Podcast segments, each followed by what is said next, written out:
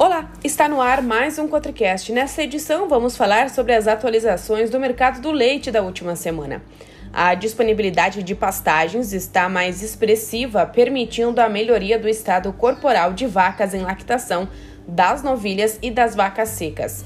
As temperaturas amenas e a regularidade na oferta alimentar têm favorecido o manejo reprodutivo das novilhas e vacas. Segue a perspectiva de manutenção de baixos preços pago pelo litro do leite, o que está causando problemas a diversos produtores para se manter na atividade. A preocupação aumenta mais devido ao custo de produção, pois houve novos aumentos de preço da alimentação concentrada em função do alto custo da soja, do milho e do trigo.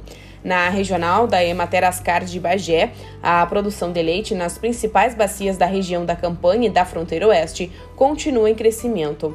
Na de Juí, a produção de leite segue estável, porém, houve necessidade de aumento do fornecimento de alimentos conservados, principalmente silagem, devido à diminuição da produção das forragens de inverno e ao fato das forragens de verão ainda não estarem com bom acúmulo, o que tem elevado os custos da produção. Na de Porto Alegre, encharqueadas como resultado da realização de testes para a detecção de animais com brucelose e com tuberculose bovina, houve o registro de sete animais reagentes para essa doença.